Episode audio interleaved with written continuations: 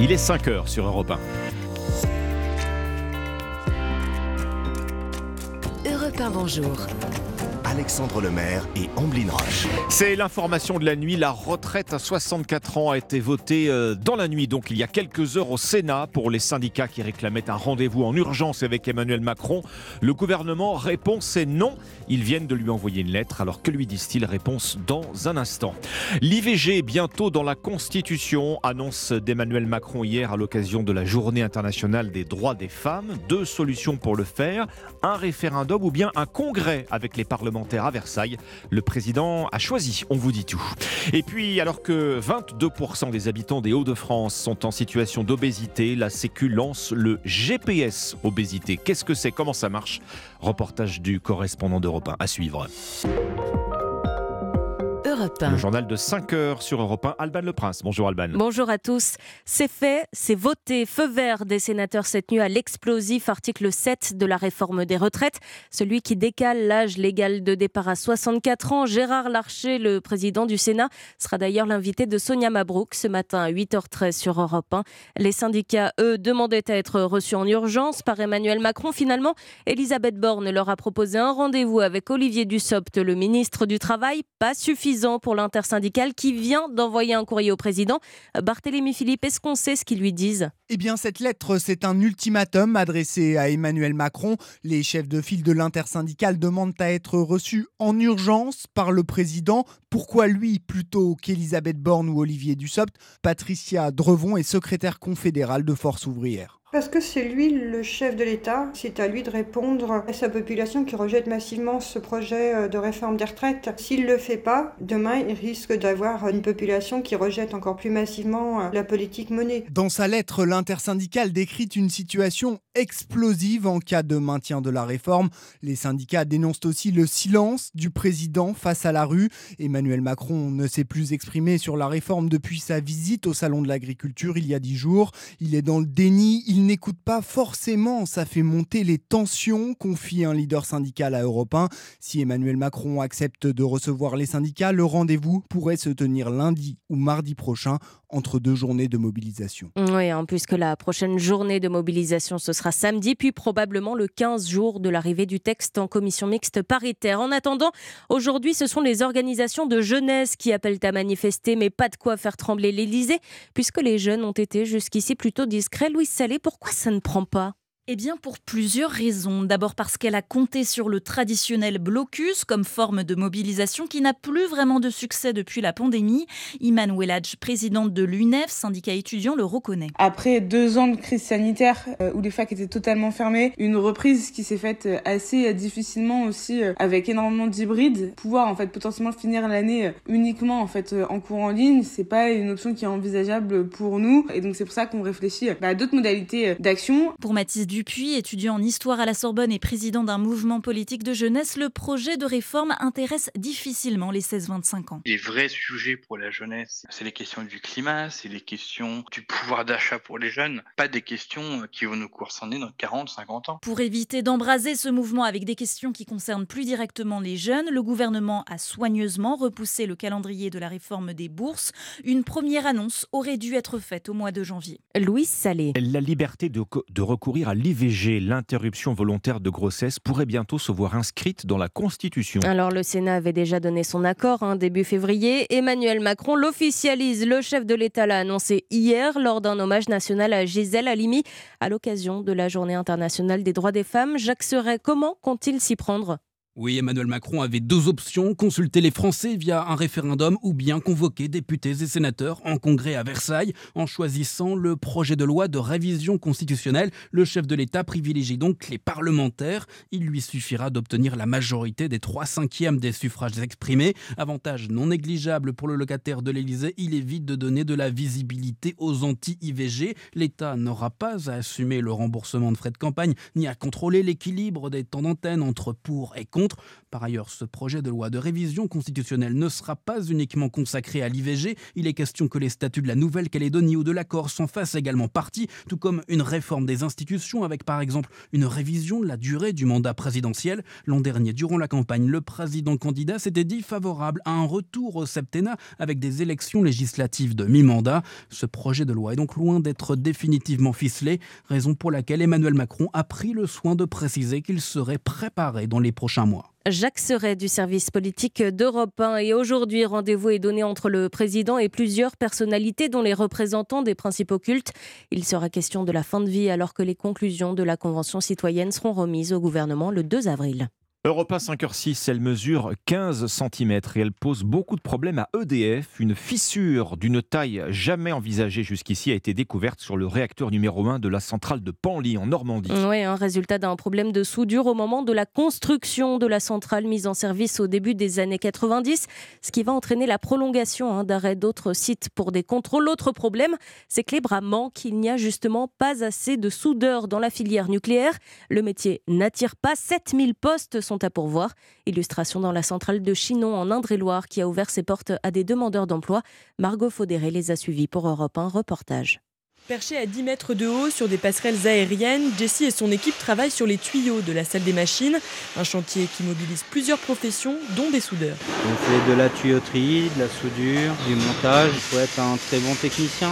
Il y a une grosse partie mathématique, savoir calculer des airs. Des compétences qui n'effraient pas Christophe, 41 ans, inscrit à Pôle emploi, bien au contraire. J'ai une formation en plasturgie, en agriculture et en traitement de l'eau. Sûrement pas les mêmes soudures, mais j'ai quelques notions parce que dans l'agriculture, on est polyvalent. Mais un aspect du métier de soudeur le tracasse, alors il va chercher la réponse auprès de Jesse, le chef d'équipe. Vous êtes euh, itinérant ou est-ce que vous êtes sur la centrale de Chinon euh S'il n'y a vraiment pas d'activité sur ce site pour moi à l'heure actuelle, je peux être amené à aller sur Saint-Laurent, Dampierre ou Belleville. Les trois autres centrales nucléaires situées en centre Val-de-Loire, rédhibitoires pour Christophe. Quand il n'y a plus d'arrêt de tranche, ils sont obligés de se délocaliser. Ça, ça vous gêne un peu? Oui, je suis casanier, maintenant c'est sûr. Pour Christophe, ce sont les déplacements qui coincent. Pour d'autres, c'est la pénibilité du métier de soudeur. Margot Faudéré du service économie d'Europe 1. Nous allons maintenant dans les Hauts-de-France, Alban. Dans cette région, l'obésité concerne une personne sur cinq. La Sécu y lance un tout nouveau dispositif, un GPS obésité. Oui, c'est un programme expérimental d'accompagnement sur deux ans par des professionnels de santé totalement pris en charge. Le reportage du correspondant d'Europe 1 dans le Nord, Maximilien Carlier. Quand Annie marche trop longtemps, elle a du mal à reprendre sa respiration son poids est un problème. J'ai 40 kilos de plus que lorsque je me suis mariée. Je pesais 53 kilos. Cela a pour conséquence d'avoir des problèmes d'articulation, de l'essoufflement. Pour ces raisons, cette septuagénaire s'est inscrite au programme GPS Obésité. Monique Romont, coporteur du projet. Les personnes en situation d'obésité, souvent, se sentent un peu perdues, ne savent pas où s'adresser. Donc là, c'est un GPS pour les aider. Avec notamment des interventions de plusieurs professionnels de de santé, nutritionniste, psychologue, infirmière, éducateur sportif et médecin traitant.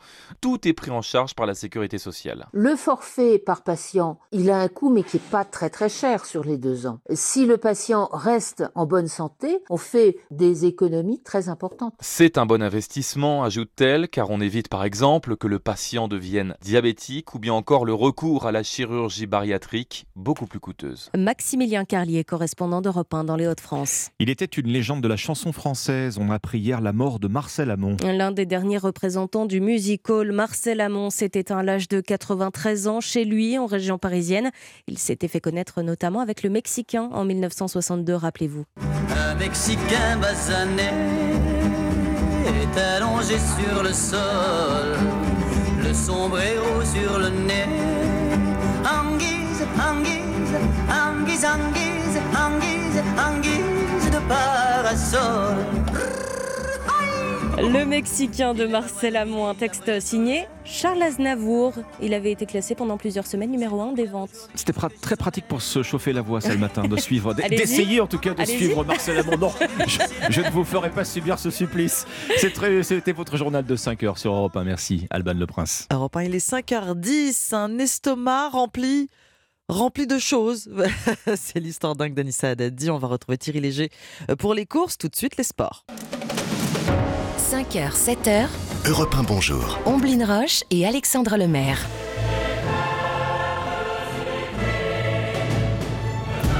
Bah oui, vous l'entendez, c'est un journal des sports aux couleurs de la Ligue des champions de football. Bonjour Dimitri Vernet. Bonjour Ombline, bonjour Alexandre, bonjour, à Dimitri. tous. Ah bah, bah, on commence forcément par l'information de la soirée, hein, l'élimination du Paris Saint-Germain. Et oui, il n'y a pas eu de miracle à Munich hier soir dans un match où les Parisiens étaient clairement en manque d'inspiration. La machine bavaroise est venue broyer tout leur espoir. Score final 2-0 pour le Bayern Munich, 3-0 sur l'ensemble des deux matchs. Paris se retrouve donc logiquement éliminé dès les huitièmes de finale de la Ligue des Champions, comme l'analyse avec lucidité l'attaquant rouge et bleu Kylian Mbappé au micro européen de Cyril de la Morinerie. On est, on est déçus, on est déçus. Maintenant, euh, voilà, c'est comme ça. Il faut passer à autre chose. Voilà, ils ont une équipe qui est bâtie pour gagner la Champions League. Euh, nous, notre maximum, c'est ça. Euh, c'est la vérité. On va se remettre en question et on va retourner à notre quotidien qui est le, le championnat. Car oui, malgré les stars et le bling-bling, sportivement parlant, il y a un gouffre qui sépare le PSG des grands d'Europe, mentalement, physiquement et tactiquement. C'est le constat fait par notre consultant européen Jimmy Algerino, ancien joueur du club de la capitale. Cette élimination par rapport au passé, là il n'y a pas d'excuse. Quoi. Donc maintenant, il faut que le président, il faut que les, les gens du club du Paris Saint-Germain prennent leurs euh, leur responsabilités et fassent évoluer le club pour que le club puisse vraiment arriver à, voilà, à aller loin dans cette compétition et puis peut-être un jour la gagner. Du changement encore, c'est ce qui attend sûrement le PSG dans les prochaines semaines. En attendant, il faudra pour eux terminer la saison avec la Ligue 1 comme seul lot de consolation, bien loin du rêve européen en rouge et bleu. Le Bayern Munich rejoint donc les quarts de finale, tout comme le Milan AC. Et oui, malgré un nul 0 à 0 hier soir face aux Anglais de Tottenham, ce sont bien les Italiens victorieux à l'aller qui se qualifient pour les quarts de finale de la Coupe aux grandes oreilles, une première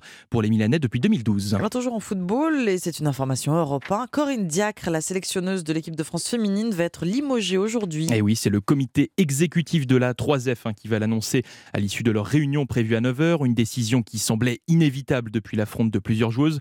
Pour lui succéder, plusieurs noms circulent, l'ancienne joueuse tricolore, Marinette Pichon, l'actuel sélectionneur de l'Arabie Saoudite Hervé Renard ou encore Gérard Prêcheur, l'entraîneur du PSG féminin. Le reste de l'actualité sportive en bref, Dimitri. Du cyclisme, Tadej Pogacar a remporté hier la quatrième épreuve du Paris-Nice, lui permettant de décrocher le maillot jaune de la course au soleil. En handball, l'équipe de France a fait un grand pas vers une qualification à l'Euro 2024. Après leur victoire 38 à 28 face à la Pologne, nos tricolores ont rendez-vous samedi pour valider leur ticket. Enfin, on termine par du biathlon avec l'avant-dernière étape de la Coupe du Monde qui débute aujourd'hui. Étape décisive pour notre Française Julia Simon qui tentera de prendre le large au classement afin de décrocher son premier gros globe de cristal. Merci Dimitri Vernet. C'était le journal des sports à 5h13. On passe aux courses, le pari gagnant. Avec Thierry Léger. Bonjour Thierry. Bonjour Ombline, il y aura des courses cet après-midi sur l'hippodrome de Saint-Cloud, dont ce sera d'ailleurs la réouverture. Et mon pari gagnant sera le 501 The Revenant. Parmi les neuf partants de ce prix Altipan, une liste de race d'un très bon niveau, c'est lui qui possède de loin les meilleurs titres. Lauréat de cette même course à deux reprises en 2019 et 2022, et toujours aussi vaillant et performant malgré ses 8 ans, je le crois tout à fait capable de réaliser la passe de 3, d'autant plus qu'il va évoluer cet après-midi sur une piste très souple qui ne pourra que l'avantager. Alors notez bien, pour cet après-midi à Saint-Cloud, Réunion 1, dans la cinquième course, le numéro 1, The Revenant. Merci Thierry Léger. Et en parlant de revenants, vous revenez nous voir dans une demi-heure avec vos pronostics du Quintet, bien sûr, sur Europe 1. Il est 5h13, Europe 1, bonjour. À suivre l'histoire dingue d'Anissa Dadi et les initiatives en France ce matin, des accessoires tendance pour vos animaux de compagnie. Europe 1, bonjour. Alexandre Lemaire et Amblin Roche. Bonjour, bon réveil. L'histoire dingue d'Anissa Dadi, c'est maintenant. Une histoire dingue en blouse blanche ce matin, Oui. Anissa. C'est ça, effectivement. Nous sommes au Japon où un homme, il y a quelques jours, un homme de 51 ans, grand dépressif, se présente à l'hôpital pour une fatigue importante et surtout la perte de l'appétit. Alors parmi les examens, les médecins vont bien sûr d'abord palper l'abdomen. Son ventre est douloureux et surtout contracté. Alors les médecins décident de faire une radio du thorax et de l'abdomen et là la radio révèle la présence de très nombreux corps étrangers. De très nombreux corps étrangers. Tout de suite on se demande ce que c'est. Eh bien, en fait, c'est au bloc. C'est-à-dire qu'à la radio, ils n'arrivent même pas à voir ce que c'est. Il y a quelque chose, mais on n'arrive pas à distinguer ce que c'est à la radio. C'est au bloc, au moment de l'opération, que les médecins ont découvert ce que ce patient avait avalé 1894 pièces de Pardon monnaie. 1894 pièces de monnaie. 1894. Soit, Aïe, aïe, aïe, aïe, aïe. soit 8 kilos de petite monnaie. Au total, allez, je vous fais le, le- le total que les, les médecins ont trouvé. 140 pièces de 1 yen, 99 Oh la pièces de vache. 5 yens, 1642 pièces de 10 yens, 8 pièces de 50 yens et 5 pièces de 100 yens ont été extraites Ça, de l'estomac de ce patient, ce qui représente environ 135 Non, euros. mais, mais comment il a pu, comment il a pu avaler tout ça? Je suis même pas sûr que dans un parc maître on trouve autant de pièces. Eh ouais, euh, ouais, Anissa. ouais. Bah, je vous disais au début que cet homme était dépressif. Et bien, pour être plus précise, il est atteint de pica. C'est un trouble qui fait que les patients absorbent des choses non comestibles. Très souvent, les malades avalent de la terre, du papier, de la craie, des pièces de monnaie. Alors, on ne sait pas quand le patient a commencé à manger ces pièces de monnaie. En tout cas, la chose dont on est sûr et dont les médecins sont sûrs, c'est qu'il a commencé pas très longtemps avant l'intervention. C'est-à-dire que ces 1894 pièces, il les a ingérées très vite parce qu'il n'a pas eu le temps d'être intoxiqué au zinc. Donc, du coup, elle n'était pas là de- depuis longtemps. Le patient a été rapidement mis sur pied et admis en service psychiatrique. Bah, Est-ce que c'est c'est fréquent ce, ce genre de trouble, ce genre d'ingestion quand même? Pas vraiment. Depuis 1975, seulement une dizaine de cas ont été répertoriés et le dernier record est détenu par une femme, une américaine de 57 ans. Elle avait avalé, elle, 600 pièces, Ah très loin des 1894 pièces de notre patient japonais de ce matin. Eh ben mince alors. Il y a un film récent qui traite euh, de, de- de ce sujet euh, que je vous conseille Ah bon qui s'appelle Swallow. Swallow. C'est Ah, un film qui est sorti en 2019, ça veut dire avaler tout simplement en Ah anglais. ouais. Swallow. Ah bah très bien, on va regarder ça. Merci beaucoup. Merci Anissa. Ça nous permet d'écouter un peu de Pink Voilà. Floyd, c'est pas si mal. Alors on pourra euh, peut-être conseiller à cette personne une séance euh, d'aromathérapie pour soulager euh, certains troubles, pour favoriser son, son bien-être. Pourquoi pas l'aromathérapie Figurez-vous que c'est le thème de l'émission Bien fait pour vous aujourd'hui. Effectivement, une senteur, une odeur peut-elle nous guérir? Vous avez rendez-vous avec euh, Mélanie Gomez et Julia Vignali, c'est tout à l'heure entre 11h et midi sur Europe 1. Europe 1, bonjour. Alexandre Lemaire et Omblin Roche.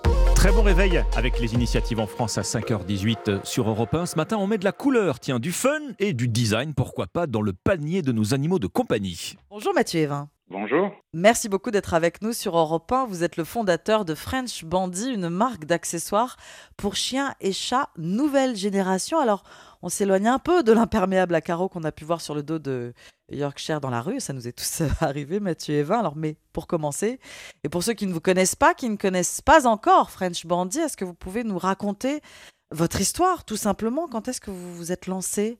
Alors French Bandy, c'est une marque que j'ai lancée il y a un peu plus de trois ans avec l'idée euh, de dire que le marché des accessoires est un peu vieillissant, un petit peu, euh, on va dire, ennuyeux et euh, pas du tout digital. Et donc l'idée, c'était d'apporter une offre un petit peu plus dans l'air du temps, avec des produits qu'on va designer et faire fabriquer par des ateliers partenaires.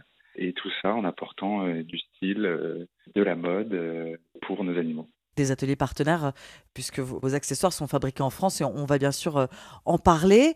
Il faut quand même parler aussi et d'abord de celui qui vous a inspiré, c'est Bandy. Ouais, exactement. Euh, il y a trois ans, j'ai adopté Bandy, euh, qui est un chien roumain. Donc, je l'ai adopté dans une association euh, qui s'appelle l'association Remember Me et qui rapatrie des chiens roumains. Et donc, Bandy est arrivé dans ma vie il y a un peu plus de trois ans et demi. Et puis, euh, c'est au moment où il est arrivé à la maison que j'ai fait ce constat et que je me suis, euh, je me suis lancé. Vous ne travailliez pas dans l'univers des chiens, des chats, des accessoires pour animaux de compagnie avant cela? Non, pas du tout. Je travaillais en agence. Euh, J'avais euh, j'avais monté une agence et euh, je travaillais dans l'univers des réseaux sociaux. Donc Ah oui. j'étais plutôt dans la communication, mais pas du tout dans le produit. Alors vous créez French Bandy parce que dites-vous, et vous venez de le- de l'exprimer, hein, les gens ne trouvent pas d'accessoires fun, stylés pour leur chien euh, ou leur chat. Alors quel article euh, proposez-vous?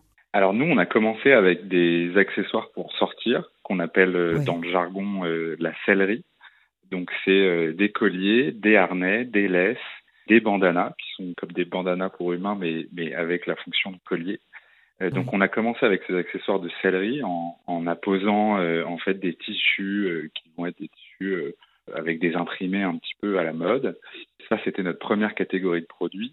Ensuite, on s'est développé dans, la, dans toute la gamme maison avec une approche pour le coup déco où on va faire des paniers, des gamelles, des tapis gamelles. Et enfin, on a une troisième catégorie aujourd'hui qui est le soin, puisqu'on a développé euh, trois produits, un, un shampoing, euh, un produit pour les yeux, un produit pour les oreilles. Oui, pour les chiens et, pour les chats. Euh, votre force, que ce soit pour l'extérieur, la sellerie ou pour la maison, c'est la couleur, c'est le design. Il faut que ce soit rigolo, il faut vraiment mettre un peu de peps, quoi. Bah oui, il n'y a pas de raison que nous, euh, on, on, ait le choix de, de s'habiller le matin et que ce soit hyper triste pour nos animaux, surtout que le chien euh, et le chat ont pris une place de plus en plus importante dans la famille. Il y a de plus en plus de, de chiens et de chats en France. On considère l'animal de compagnie comme un être à part entière. Hein. Moi, j'aime bien dire que c'est le nouveau bébé euh, de la famille. Et ben, il n'y a pas de raison qu'on fasse pas attention euh, aux accessoires. Mmh. Alors un chien ou un chat, hein, stylé, tendance, d'accord, et puis on l'a euh, évoqué un petit peu plus tôt, des équipements de qualité et fabriqués en France. C'était important pour vous aussi. Ouais, c'est très important de maîtriser la production déjà, d'être capable de fabriquer nos accessoires à partir de matériaux solides, mais surtout d'avoir des ateliers proches pour euh, contrôler la, la, production et surtout ben, faire travailler l'artisanat français qui est quand même exceptionnel. Et ça, c'était vraiment euh, quelque chose d'important pour nous et c'est ce qu'on a gardé depuis le début. Euh, tous nos mmh. accessoires, toute notre sellerie, elle est fabriquée euh, en France. On parle de la marque d'accessoires pour chiens et chats French Bandit sur Europe 1 avec vous, Mathieu et Vin. Ça allait de soi pour vous aussi, on parle du Made in France là, mais en créant une marque dédiée à nos animaux de compagnie, de vous investir dans la cause animale. Et vous le faites de quelle manière? Alors en fait, la cause animale, c'est quelque chose que j'ai vraiment en moi depuis des années. Hein. La preuve euh, en est euh, avec l'adoption de Bandit en Roumanie. Et pour moi, c'était vraiment important que dès la jeunesse du projet, on fasse quelque chose pour les associations et pour toutes les personnes qui œuvrent pour le, le bien-être des animaux. Et donc, on a décidé dès le départ de reverser un euro aux associations pour chaque commande passée sur notre site. Donc on, on, le fait euh, soit en monétaire, soit en don de produits, soit en, en visibilité, mais euh, on, on, apporte aux associations notre force et notre puissance. Et depuis le début euh, de l'aventure Bandit, on a reversé plus de 50 000 euros.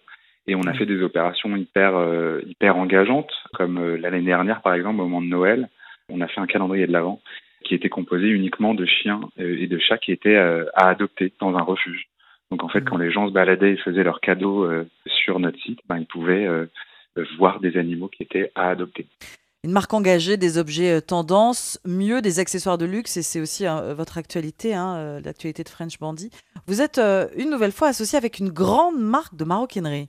C'est aussi la force de votre, de votre entreprise. Ouais, je pense que le, le, le travail qu'on fait au quotidien, c'est un travail euh, pour les animaux, mais qui a des répercussions aussi dans la vie des gens. Et Lancel l'a bien compris et avait envie euh, de travailler sur une gamme d'accessoires et, et s'est rapproché pour créer une gamme qui va euh, prendre la beauté des imprimés Lancel et la poser mmh. sur ben, notre savoir-faire euh, industrielle sur la création de produits et d'accessoires pour animaux. Et ça crée euh, ben, une super euh, collaboration entre cette grande marque et, nous qui, se matérialise par des, accessoires de sellerie vendus sur notre site et en boutique Lancel sur votre site french-bandy.com. Merci beaucoup Mathieu Evin. Vous êtes, je le rappelle, le fondateur de French Bandy, la marque d'accessoires pour chiens et chats qui associe mode, solidité et protection animale. Bonne journée. Europe bonjour. Alexandre Lemaire et Amblin Roche. Et d'abord, ce coup dur pour l'industrie du sucre français. Le géant Tereos annonce la fermeture de deux usines en France. La faute à une production de betteraves trop faible pour être rentable. 149 emplois menacés. Reportage dès le début de ce journal. L'article clé de la réforme des retraites adopté au beau milieu de la nuit. Le Sénat vote l'âge de départ à 64 ans. Alors, pas de quoi désarmer les syndicats. Ils poursuivent la lutte, grève et blocage qui continue à la SNCF et dans les raffineries et puis un espoir pour les asthmatiques, c'est un vaccin contre l'asthme allergique qui sera bientôt mis au point. Le journal de 5h30 sur Europe 1. Christophe Lamar. Bonjour Christophe. Bonjour Alexandre, bonjour à tous. C'est un coup de massue pour le sucre français Tereos. Ce nom ne vous dit peut-être pas grand-chose, mais Béguin sait plus sûrement. Le quatrième sucrier mondial va fermer deux sites de production, une sucrerie, une distillerie. 149 emplois sont menacés. Pour la filière, c'est la chronique d'une catastrophe annoncée entre réglementation tatillonne et aléas climatiques. La France ne produit plus assez de betteraves sucrières pour rentabiliser les installations. À Éco d'œuvre dans le Nord, l'annonce de la fermeture de l'usine a fait l'effet d'une bombe. Reportage Guillaume Dominguez. Sur le parking devant l'usine, les ouvriers ont mis le feu à une immense pile de pneus. C'est en voyant l'épaisse fumée noire que Marc a compris que quelque chose n'allait pas. Je suis allé voir et je dis qu'est-ce qui se passe? Et bah, plan social. C'est la douche froide pour cet électricien en service dans l'usine depuis 43 ans. J'y croyais pas parce que mon père, mon grand-père, moi, mes oncles, on a travaillé là toute notre vie. Cette usine-là, elle a été la première du groupe Bégancet. On est le seul site qui fait du sucre haut de gamme. La direction a justifié la fermeture du site par la baisse de la production de betteraves liée au nouveau règlement sur les néonicotinoïdes. À Écodœuvre, tout le village s'est construit autour de la sucrerie. Pour Sandrine, qui habite ici depuis toujours, c'est l'identité du village qui risque de changer. Tereos, c'est connu par tout le monde. C'est le sucre, hein, c'est quelque chose qu'on utilise tous les jours. Donc si elle est plus là, euh, ouais, ça va être triste, quoi, parce que ça va laisser euh, toutes des familles euh, sans travail. Et on sait qu'il y avait plus de 150 personnes au sein de la société. Quoi. Un coup de massue pour toute une commune qui tombe symboliquement à quelques jours du 150e anniversaire de l'usine. À Écodœuvre, Guillaume Dominguez, Europe 1. C'est donc euh, l'information de la nuit, Christophe. Le Sénat vote le report de l'âge légal de départ à la retraite à 64 ans. Adoption peu après minuit au terme d'une bataille procédurale qui laissera sans doute des traces. Vote salué par un tweet de la Première ministre, tandis que la gauche dénonce un coup de force reprise de l'examen du texte ce matin. Cette accélération du calendrier législatif n'entame pas en tout cas la détermination des syndicats. La grève continue. Et les l'Isère restent sourds à leur demande de réunion d'urgence. Qu'à cela ne tienne, les syndicats écrivent à Emmanuel Macron, courrier en forme d'avertissement. Le maintien de la réforme rendra la situation explosive. Pendant ce temps, la grève continue effectivement à la SNCF. Trafic toujours perturbé aujourd'hui. Il le sera aussi demain. Exemple à Strasbourg où l'intersyndicale a voté la reconduction. Philippe Roche, responsable Force ouvrière. On est tous motivés pour continuer ce mouvement dans la durée. Euh, on tiendra aussi longtemps qu'il faudra jusqu'à ce que M. Macron euh, mette euh, sa réforme dans un carton et qu'il l'oublie. En 95, il a fallu tenir plus de trois semaines pour que M. Chirac la remballe. Donc s'il faut faire trois semaines, ben, on fera trois semaines. Il y a de plus en plus de monde dans la rue et régulièrement ce sont de nouvelles personnes qui viennent manifester. La grève tourne. Ben, un jour vous avez un collègue qui fait grève, l'autre jour non. Euh, avec l'inflation qu'on a aujourd'hui, ben, tout le monde ne peut pas se permettre de faire grève tous les jours et tous les jours, mais euh, on vient travailler une journée, on gagne un peu de sous, le lendemain on cerne un autre et ainsi de suite, et comme ça on va pouvoir durer très longtemps. Philippe Roche, responsable Force ouvrière cheminot pour le Grand Est. Il était au micro de Mélina Fachin. Grève reconduite également dans l'aérien. Un vol sur cinq annulé en moyenne. Toujours des blocages dans le gaz et l'électricité. La baisse de production a atteint l'équivalent de 15 réacteurs hier. Situation inchangée dans les raffineries. Conséquence, c'est la ruée dans les stations. 7% du réseau français est à sec. Noah Moussa, doit-on vraiment s'inquiéter d'une prochaine pénurie de carburant?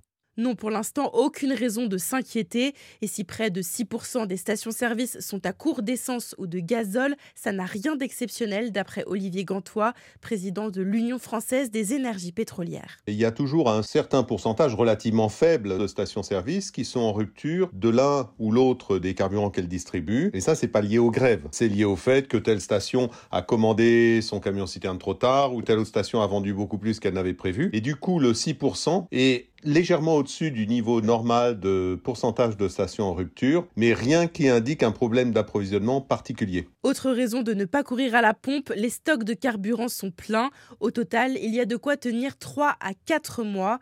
Le plus à craindre, c'est que les automobilistes multiplient les pleins par précaution. C'est ce qui est arrivé le week-end dernier où les ventes de carburant ont sensiblement augmenté. Noah Moussa du service économie d'Europe 1.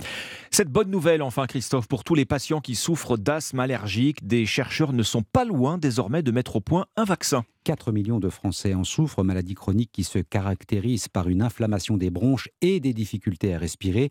Des chercheurs de l'INSERM, du CNRS et de l'Université de Toulouse travaillent sur un sérum prometteur. Ce vaccin serait capable de stopper le mécanisme qui entraîne une réaction aux allergènes Yasmina Katou. Eh bien, le vaccin permettrait au système immunitaire de bloquer la surproduction d'anticorps qui entraîne une crise d'asthme en présence d'allergènes comme les acariens dans la poussière.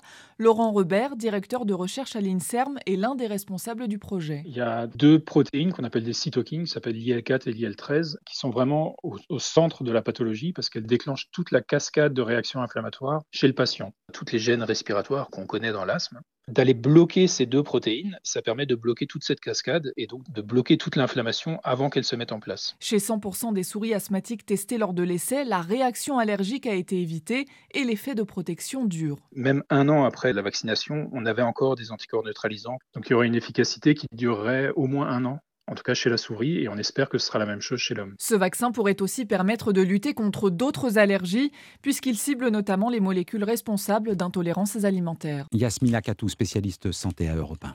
Huit ans après le crash d'hélicoptère lors du tournage de l'émission Dropped de TF1 en Argentine, les familles des victimes réclament un procès. C'était mon mari. C'était mon fils. C'était ma petite fille. Rien n'est oublié. La vérité, voilà ce que demandent les familles dans ce clip diffusé sur les réseaux sociaux. Pourquoi maintenant? Parce que cela fait huit ans jour pour jour que le tournage de Dropped a été endeuillé après la collision de deux hélicoptères, drame qui avait coûté la vie à dix personnes, dont la navigatrice Florence Artaud, la nageuse Camille Muffat et le boxeur Alexis Vastine. L'enquête a abouti à cinq mises en examen, mais ce que veulent les familles, David Montagnier, c'est un procès. Oui, c'est le combat de leur vie. Huit ans déjà que les familles des victimes attendent la vérité sur ce qui s'est passé ce 9 mars 2015. Valérie Guinard a perdu son mari dans le crash. Il était chef de projet de l'émission. Là, avec les, six mises en examen, on, on attend le procès. Et ça, c'est important pour nous qu'on puisse euh, mettre une fin et que le procès soit là pour qu'on puisse passer à une autre étape aussi dans notre deuil. Huit ans, c'est long à porter.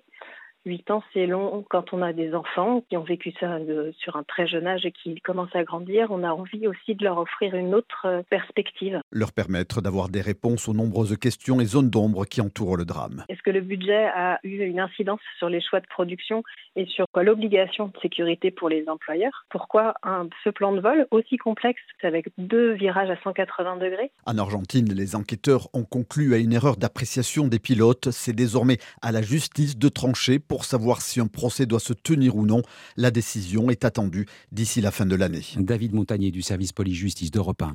Pas de quart de finale de Ligue des Champions pour le PSG. Les Parisiens battus 2 à 0 par le Bayern Munich hier soir. Qualification du Milan AC. Enfin, c'est une information Europe 1. Corinne Diacre écartée de l'équipe de France féminine de football. Le comité exécutif de la Fédération française va entériner le renvoi de la sélectionneuse aujourd'hui. Merci Christophe Lamar, bienvenue si vous nous rejoignez à 5h38 euh, sur Europe 1. Dans un instant, le jour où, avec euh, Lord on va retourner en 1980 quand Marguerite Yourcenar devient la première femme à l'Académie française. 5h39, les pronostics du Quintet. Bonjour Thierry Léger. Bonjour Alexandre, direction l'hippodrome de Saint-Cloud pour ce quintet à handicap qui réunira 16 pur sang âgés de 4 à 9 ans sur la distance de 2000 mètres. Il est légitime de faire confiance au numéro 3 rue des Irlandais, une jument qui avait conclu son année 2022 par une victoire à ce niveau et sur le même parcours que celui qu'elle empruntera cet après-midi. Et je sais qu'elle a très bien hiverné et prête à courir d'emblée sa meilleure valeur en dépit d'une absence de plus de 4 mois. On lui opposera les numéros 6, Spell on You, lauréate pour sa réapparition le 24 février sur l'hippodrome de Mont-de-Marsan et qui auparavant s'était classé bonne seconde d'un quintet similaire le 6 octobre à Saint-Cloud sur ce tracé. 1. Watchim, confirmé dans ce style d'épreuve où il totalise pas moins d'une victoire et 4 places pour autant de tentatives, et 15. Yurok, idéalement placé en bas de tableau de ce handicap et avantagé par un terrain désormais devenu très souple. Enfin les numéros 5, Plimbeau, 8, Pierre Legrand, 9, Pegasus et 16, Cœur d'Avier compléteront ma sélection. Mon pronostic 3, 6, As, 15, 5, 8, 9 et 16. Merci beaucoup Thierry Léger. On retrouve vos pronostics sur europe1.fr. Voici le général de Gaulle. Pour la première fois, un clone d'animal adulte, une brebis. Et maintenant, écoutez Yuri Gagarin. C'est le premier jour de l'euro. Europe 1. Aujourd'hui, le jour où Marguerite Yourcenar devient la première femme à l'Académie française. Bonjour Lord d'Autriche. Bonjour Ombline, bonjour Alexandre. L'Académie française accueille aujourd'hui un nouveau membre. Il sera élu, euh, ou elle, au fauteuil euh, numéro 19. Ce matin, Laure, on revient avec vous sur l'entrée de Marguerite Yourcenar sous la coupole. 6 mars 1980. Elle est donc la première à revêtir le costume d'académicien, en fait d'académicienne. Oui, et elle est loin alors de faire l'unanimité. Madame Yourcenar, 20 voix.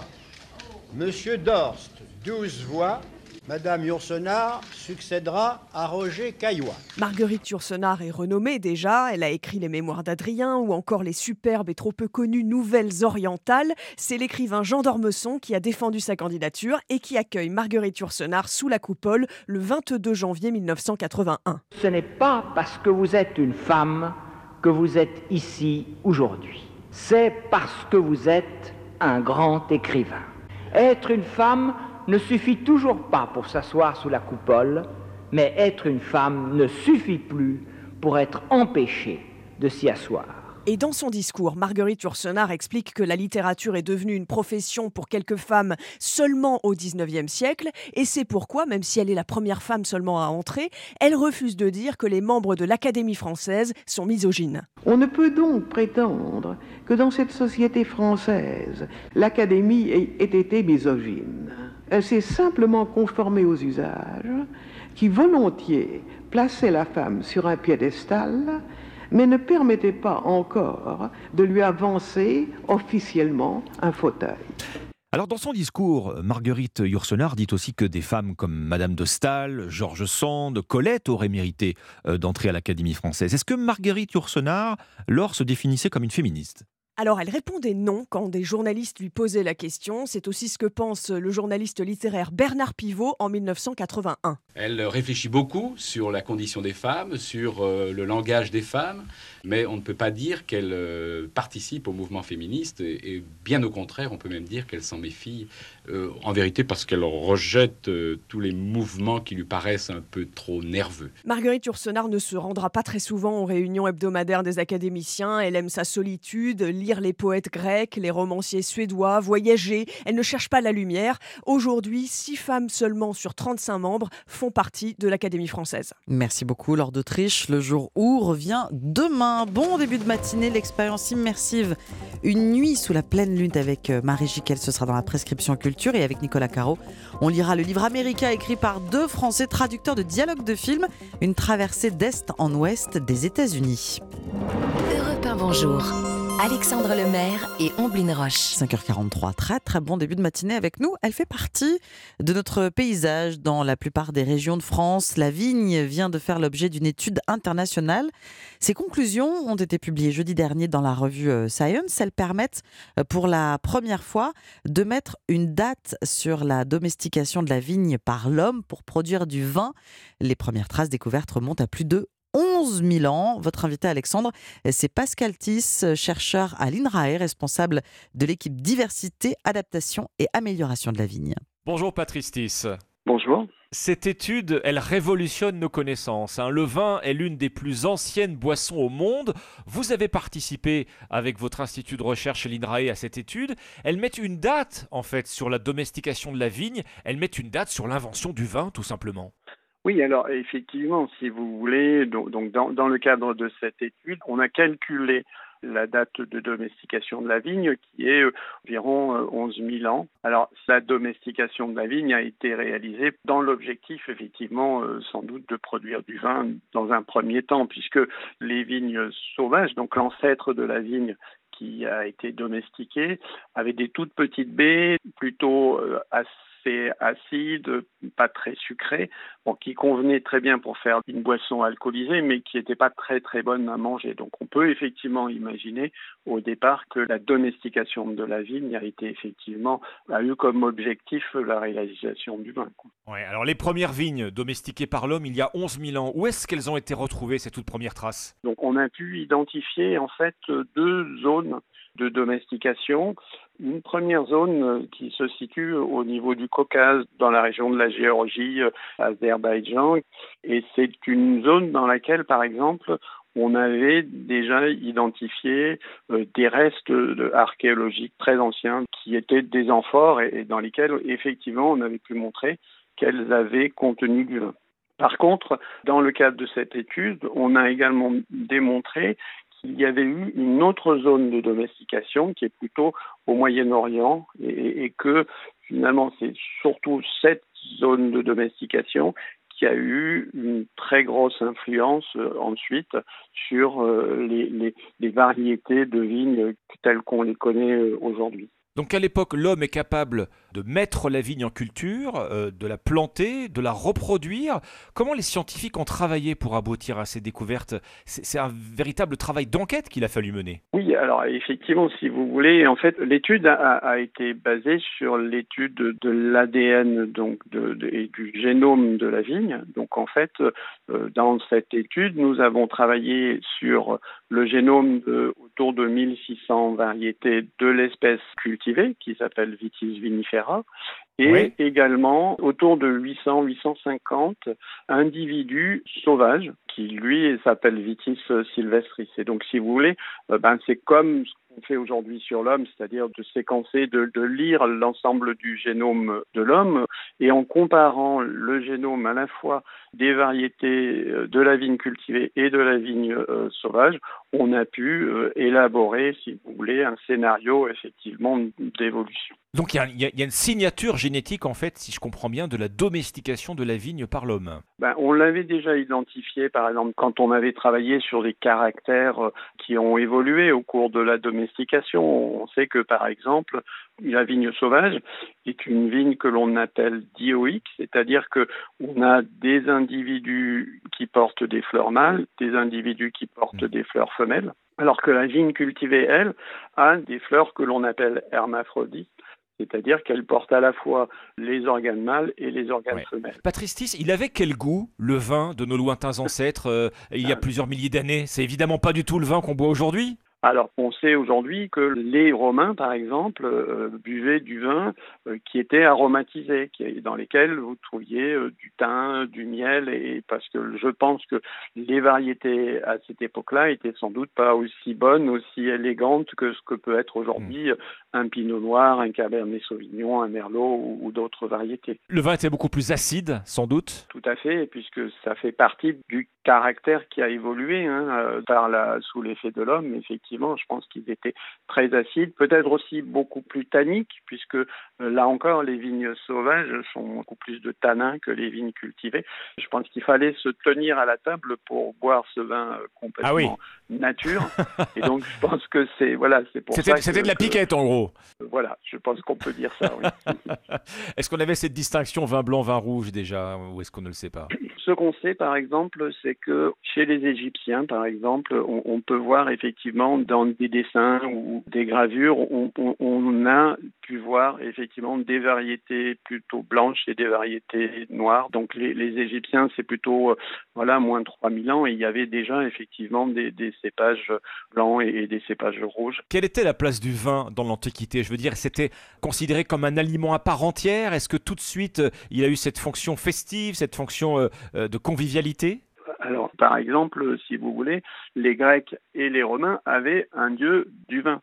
Hein, Bacchus, euh, voilà, c'était le, le, dieu romain du, du, vin, et donc, donc ça montre, si vous voulez, quand même l'importance, euh, je pense, de cette boisson euh, pour les Romains. de la même façon, vous aviez un, un, dieu du vin chez les Grecs, et, donc, euh, bon, Dionysos, et donc ça montre bien, si vous voulez, que je pense que le vin a, a, a une, position euh, très particulière dans les civilisations depuis très très longtemps. L'étude montre aussi comment l'homme est parvenu euh, petit à petit à, à, maîtriser les croisements entre variétés de vignes hein, pour aboutir à la diversité des cépages qu'on connaît euh, aujourd'hui. Il a fallu combien de temps pour que la vigne et la production de vin arrivent jusqu'à nous? Vous parlez du Caucase, du, du Moyen-Orient, mais, mais pour former aujourd'hui l'extrême richesse des vignobles français. Là, on n'est pas à 11 000 ans euh, derrière nous hein, pour la culture non, de la non, vigne tout en à France. Fait. Il se trouve que, par exemple, si on regarde un peu les, variétés qu'on appelle aussi cépages euh, chez la vigne, euh, qui sont très importantes, très cultivées chez nous, euh, en fait, il y a vraiment des cas très différents. Par exemple, le Pinot, qui est le, cépage phare de la Champagne et de la Bourgogne, on sait que c'est un cépage qui est très ancien. Il existait déjà autour de 700 à, à, à 900 ans de notre ère. Par contre, mmh. des cépages plus récents comme le cépage Cabernet Sauvignon, le, le, le cépage Chardonnay, euh, on pense que ce sont des cépages qui sont apparus beaucoup plus proches de chez nous. Euh, je veux dire, voilà, plutôt autour du XVIe siècle. Ouais.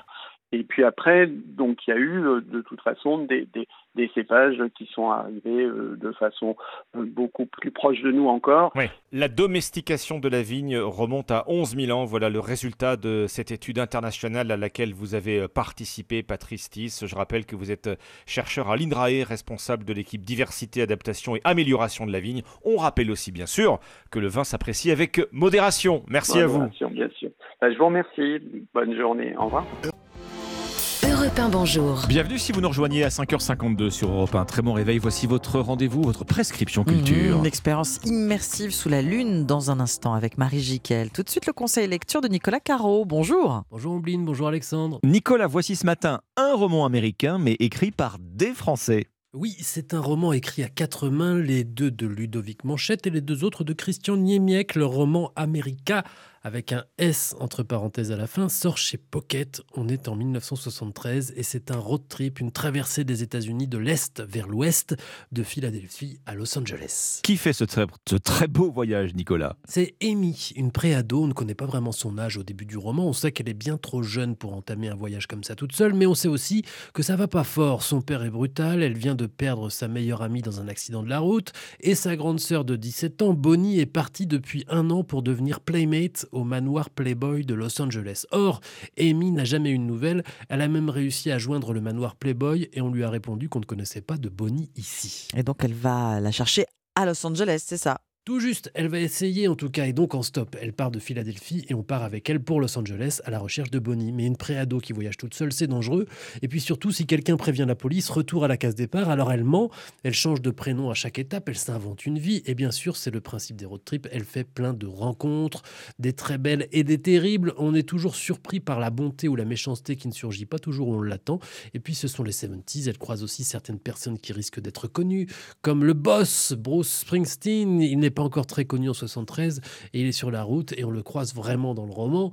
Les auteurs le font parler et tout, mais pas n'importe comment. Christian Niemiec et Ludovic Manchette ont fouillé les documents de l'époque pour que ça sonne juste. D'ailleurs, ce sont les rois du dialogue dans le civil. Ils sont traducteurs de dialogues de films pour les versions françaises. Ce sont eux qui, par exemple, ont traduit le dernier volet de Scream. Ah oui, qui est sorti au cinéma euh, hier, effectivement. America, donc à lire chez Pocket. Merci beaucoup, Nicolas. Bonjour Marie Jiquel. Bonjour Ombline et Alexandre. Bonjour Marie. Marie, vous nous offrez ce jeudi une expérience romantique puisque vous nous proposez de passer la nuit sous la pleine lune. Alors, même principe euh, qu'à l'Atelier des Lumières à Paris. Ici, euh, porte de Versailles.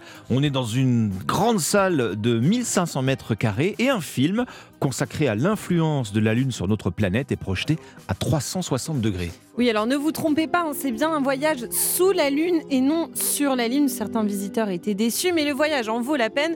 C'est un ovni en fait, euh, ce film, un mélange de documentaires qui nous transporte de la savane aux grandes marées et puis un mélange aussi de dessins animés qui nous font penser aux traits d'Ayao Miyazaki. Alors on va écouter François de Ribérol, le réalisateur, habitué à tourner des documentaires. Il avait notamment participé à La Marche de l'Empereur.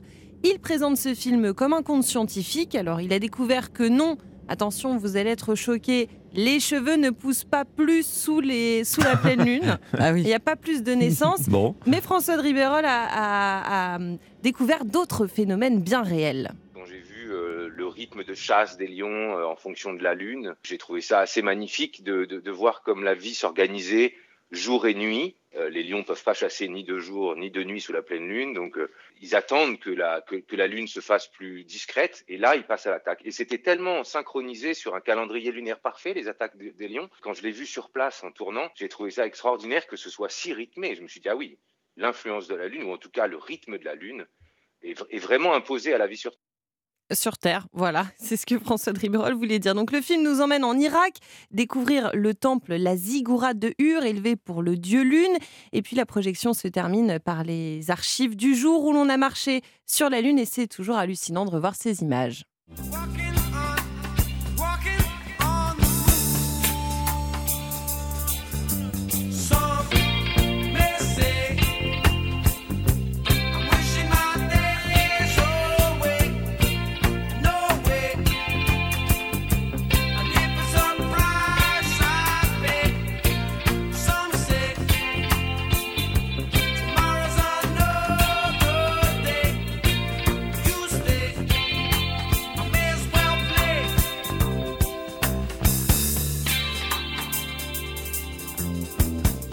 Walking on the Moon, The Police, une nuit sous la pleine lune et non sur la lune. Vous avez tout compris. Ombline. Exactement, ça c'est une expérience euh, extraordinaire j'imagine, surtout immersive proposée à la porte de Versailles et c'est jusqu'au 3 juin. Merci beaucoup Marie. Merci Marie. Dans 3 minutes, il sera à 6h à suivre la météo, le journal et à 6h40, votre interview éco, Alexandre. Oui, alors je ne sais pas, Ombline, si vous êtes toujours à l'affût des bons plans sur Internet, mais on va se poser cette question. Comment s'y retrouver dans la forêt des codes promo? Comment Hmm. surtout s'assurer qu'ils fonctionnent, ces codes, et qu'ils vous feront bien profiter d'une réduction, ce qui est quand même de moins en moins le cas euh, désormais? À 6h40 sur Europe 1, Fred Rouma vient vous présenter sa solution. Elle s'appelle Wanted. Les trois histoires du pressing, ce sera avant cela, juste après le journal de Roman Oquet à 6h10. Et ensuite, votre partition, Ombline. Un album majeur des années 90 qui, figurez-vous, fête aujourd'hui ses 30 ans.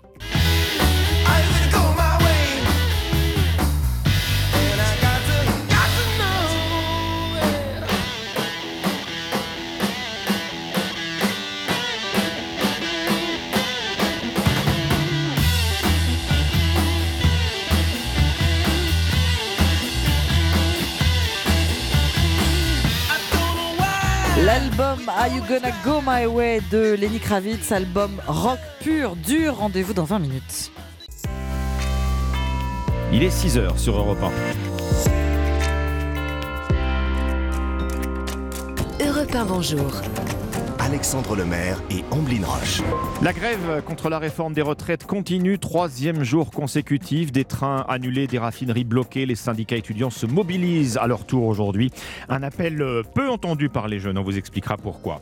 C'est une fissure d'une taille inédite. EDF l'a détectée dans l'une de ses centrales nucléaires. En cause, un défaut de soudure. C'est la faiblesse de la filière nucléaire française. Et puis Corinne Diacre ne verra ni l'Australie ni la Nouvelle-Zélande. Les deux pays accueillent le prochain mondial de foot féminin, mais ce sera sans la sélectionneuse de l'équipe de France. Europe 1. Le journal de 6 heures sur Europe 1. Roman Oquet. Bonjour Roman. Bonjour à tous. Ça va durer combien de temps? Suite de la galère aujourd'hui, d'abord à la SNCF avec 2 TER sur 5, 1 TGV sur 3. Ça va mieux sur les rails de la RATP où les perturbations se concentrent dans le métro. Un tiers des vols annulés en revanche dans les aéroports d'Orly, Roissy, Lyon, Marseille.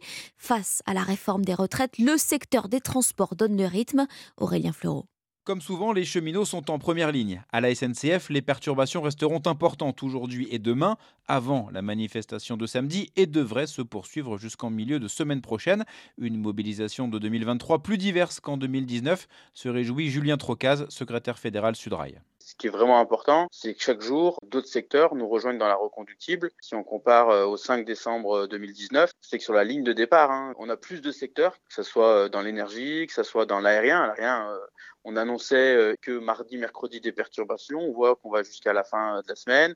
On a le secteur des déchets. On a aussi, euh, à l'inverse de 2019, des réseaux urbains, Saint-Nazaire par exemple. Des mobilisations locales, celles des sous-préfectures observées à chaque journée de grève nationale, et donc des perturbations qui durent, mais pas partout. À la RATP par exemple, le trafic s'améliore nettement. Les agents ne semblent plus vouloir être en pointe, échaudés après 47 jours de conflit entre décembre 2019 et février 2020. Aurélien Fleureau du service économie d'Europe 1. Côté énergie, les, expéri- les expéditions de carburant étaient toujours euh, bloquées hier soir dans les raffineries. Pas de reprise prévue avant demain. Et ce matin, euh, près de 6% des stations-service manquent d'au moins un carburant. Oui, et ce jeudi, ce sont les syndicats étudiants qui se mobilisent à leur tour contre la réforme des retraites. Des blocages hier dans une trentaine de facultés et d'écoles, mais jusqu'à présent, étudiants et lycéens sont plutôt rares dans les cortèges de manifestants. Mardi, par exemple, entre 50 et 300 lycées bloqués selon les sources, une goutte d'eau sur les 3750 établissements en France. Louise Salé, pourquoi ça ne prend pas? Eh bien, pour plusieurs raisons. D'abord parce qu'elle a compté sur le traditionnel blocus comme forme de mobilisation qui n'a plus vraiment de succès depuis la pandémie.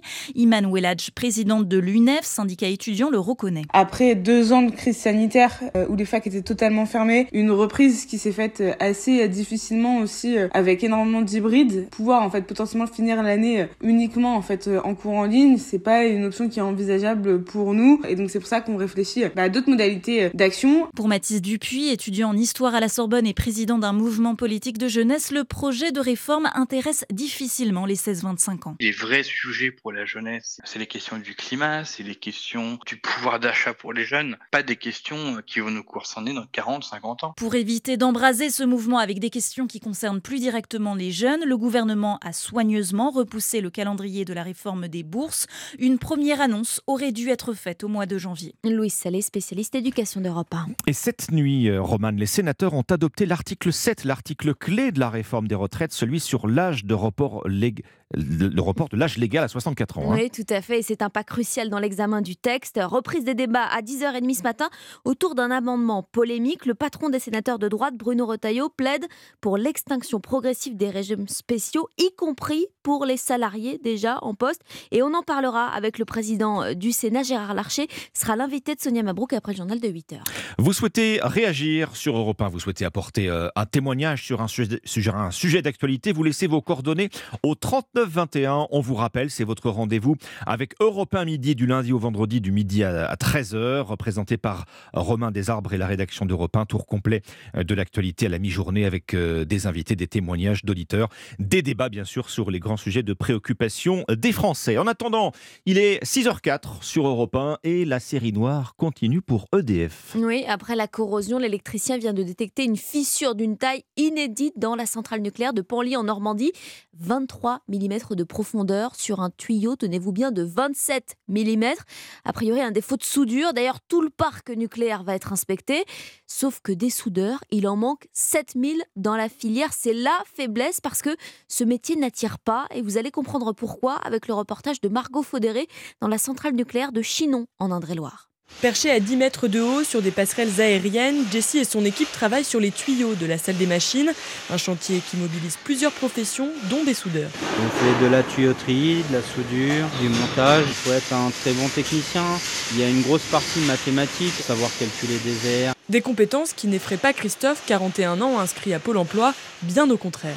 J'ai une formation en plasturgie, en agriculture et en traitement de l'eau. Sûrement pas les mêmes soudures, mais j'ai quelques notions parce que dans l'agriculture, on est polyvalent. Mais un aspect du métier de soudeur le tracasse, alors il va chercher la réponse auprès de Jesse, le chef d'équipe.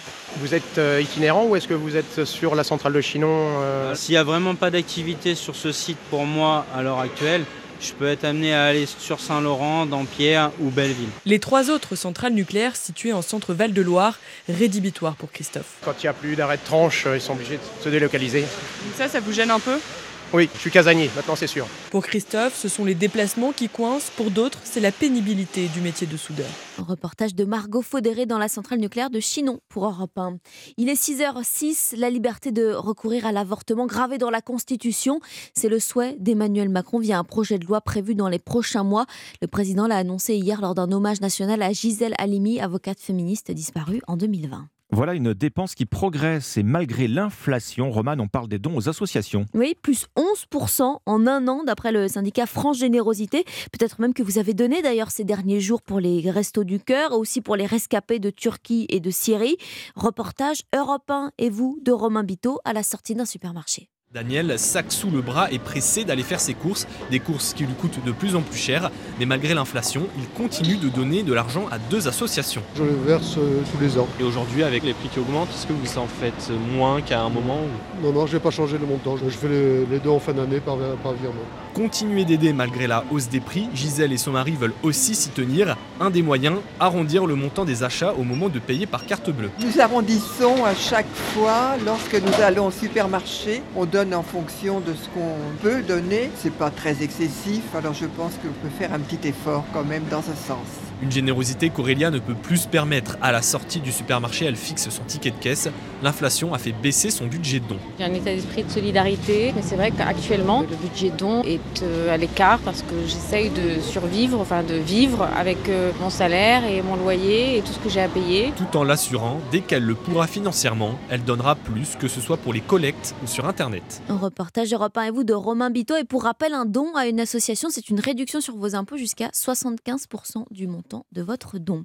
6h07, vous l'avez vécu hier soir sur Europe 1. Oui, avec euh, maintenant dans la toilette de réparation, Niabri qui va frapper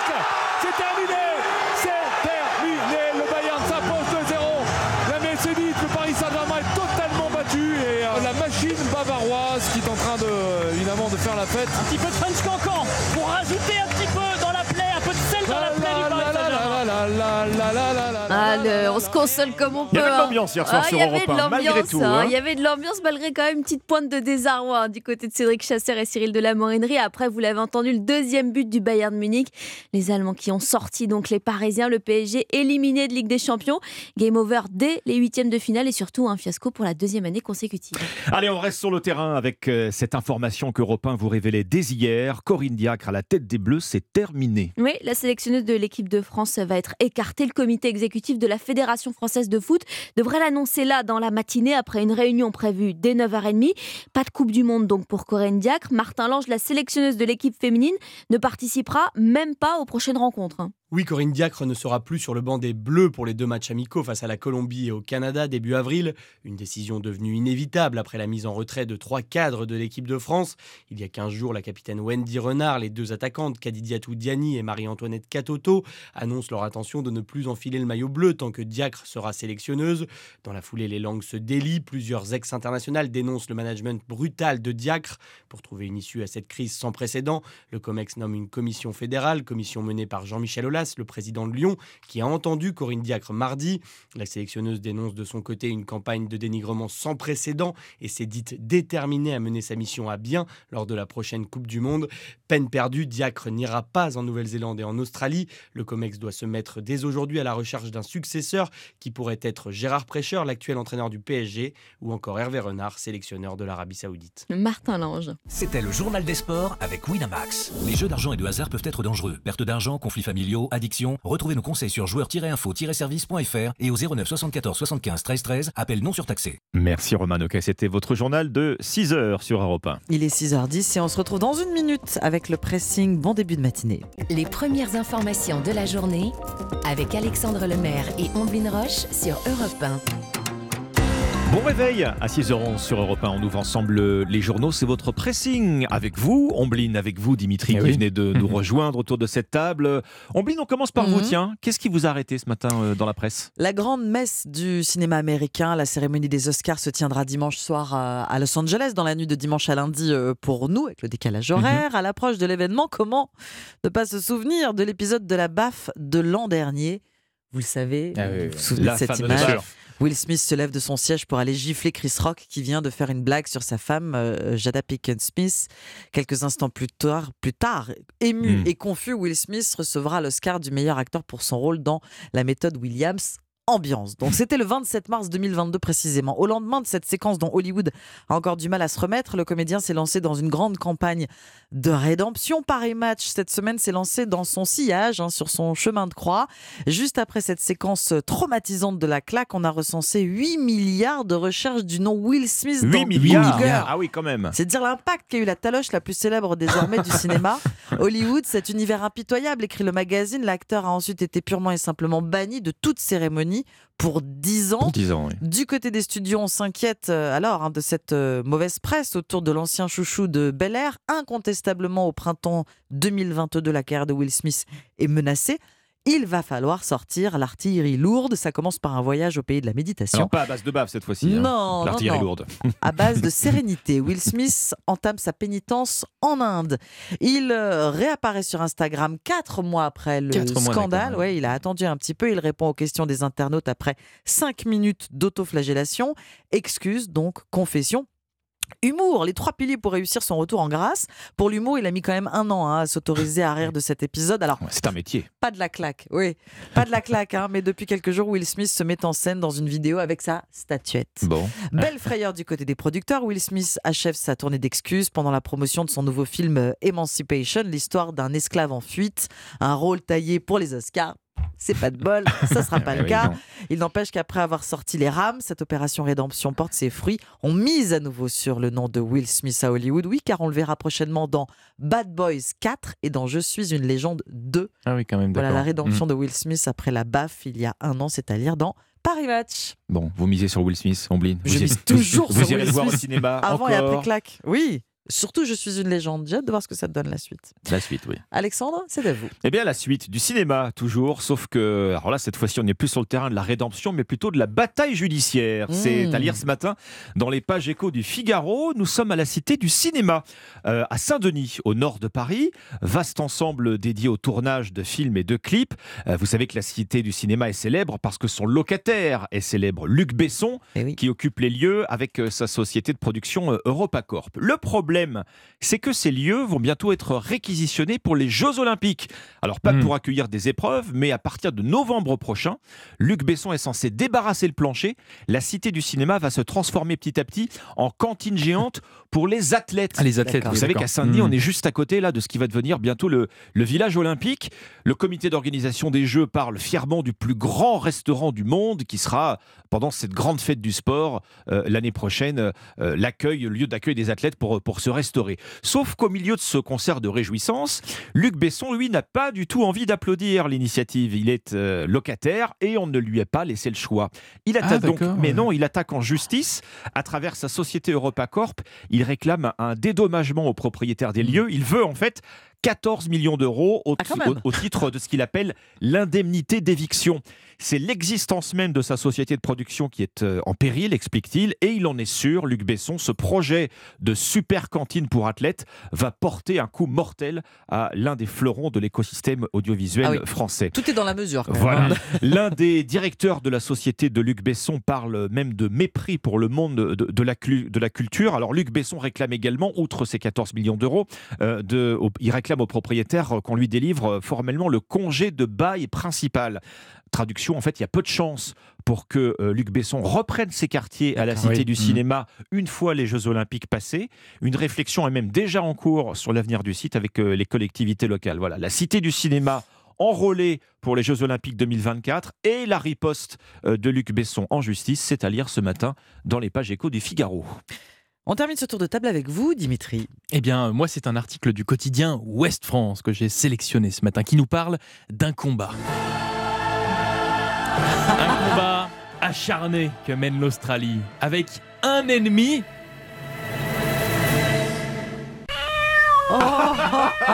Les chats. Eh oui, vous ne rêvez pas. L'Australie est bien en ce moment même en guerre contre les chats. Pourquoi?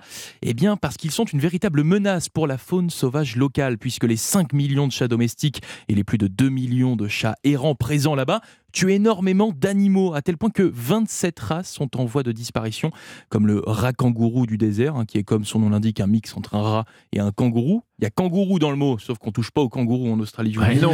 Donc le chat est prédateur d'au moins d'une trentaine d'espèces en Australie. Exactement, Ouais. 27 hein, qui sont en voie de disparition. C'est pour cela que l'Australie a donc décidé d'agir en instaurant plusieurs mesures restrictives à l'égard des félins. Tout d'abord, un couvre-feu pour les chats domestiques. Après une certaine heure, ils doivent rester enfermés dans des maisons. Et dans Ah, je souhaite certains... bien du plaisir C'est ça. pour récupérer les chats dehors. Et dans certains États, les autorités peuvent également demander un confinement complet des félins toute la journée. Il faut croire que les mesures contre le Covid leur ont donné euh, quelques idées.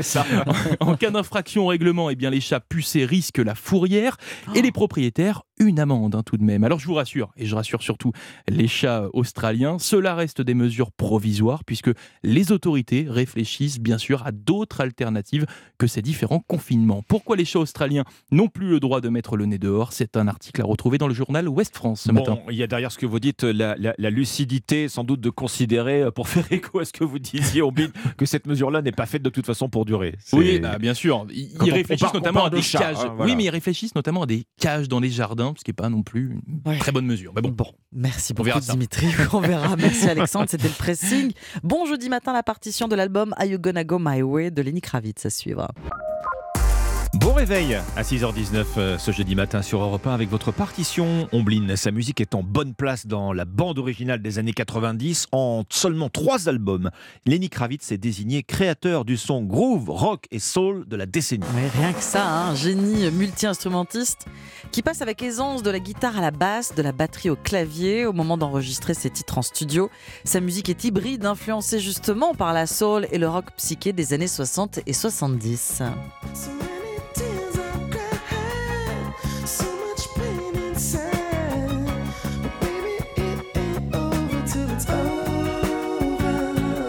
Quand Lenny Kravitz euh, démarre sa carrière, euh, il n'a pas les moyens à l'époque de se payer des musiciens pour enregistrer ses chansons. Ça, c'est lui qui le raconte. En 1991, les temps ont bien changé. Lenny Kravitz est débordé par le succès de son deuxième album Mama Said, accaparé par une tournée qui l'emmène d'un continent à l'autre. En parallèle, il fait la une des journaux à scandale à cause du titre Justify My Love qu'il a coécrit pour Madonna, chanson jugée trop sulfureuse, comme le clip qui l'accompagne. Il va quand même trouver le temps de jouer le rôle de mentor pour une jeune française. Oui, cette rencontre avec Vanessa Paradis va donner naissance au troisième album de la chanteuse enregistré tout en anglais dans un studio du New Jersey aux États-Unis. C'est d'ailleurs le seul album que le musicien écrira pour une autre et c'est entre deux sessions que Lenny Kravitz jette les bases de ce que sera son nouveau disque.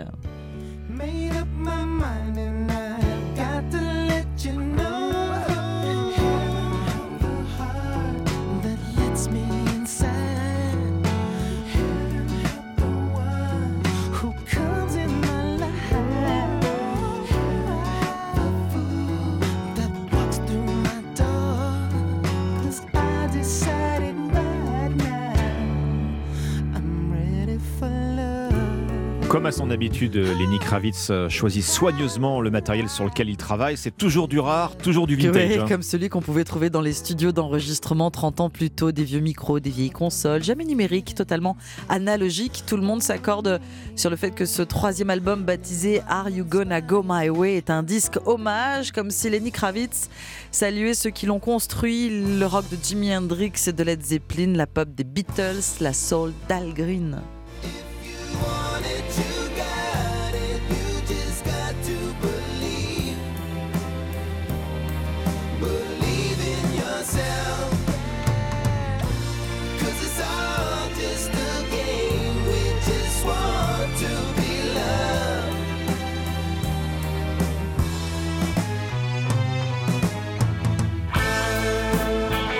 Ces nouvelles euh, compositions vont prendre une toute autre dimension grâce à l'intervention de son nouveau guitariste. Ah Oui, depuis la tournée de Mama Said, Craig Ross est devenu le musicien principal du groupe de Lenny Kravitz, partenaire majeur de son processus de création. La chanson titre est composée alors que les deux complices s'amusent euh, sur le riff d'une guitare. Lors de l'enregistrement, le chanteur raconte qu'ils sont obligés de couper net le morceau car sa session dans le studio est en train de se terminer et qu'un autre groupe attend derrière la porte. Lenny Kravitz écrit les paroles de ce morceau le lendemain, sans se douter que cet hymne rock pur et dur allait être l'un de ses plus gros succès, le plus gros succès de sa carrière. Je n'avais aucune idée de ce que deviendrait cette chanson, dit-il. Il n'y avait rien de tel à la radio et l'enregistrement était tellement brut.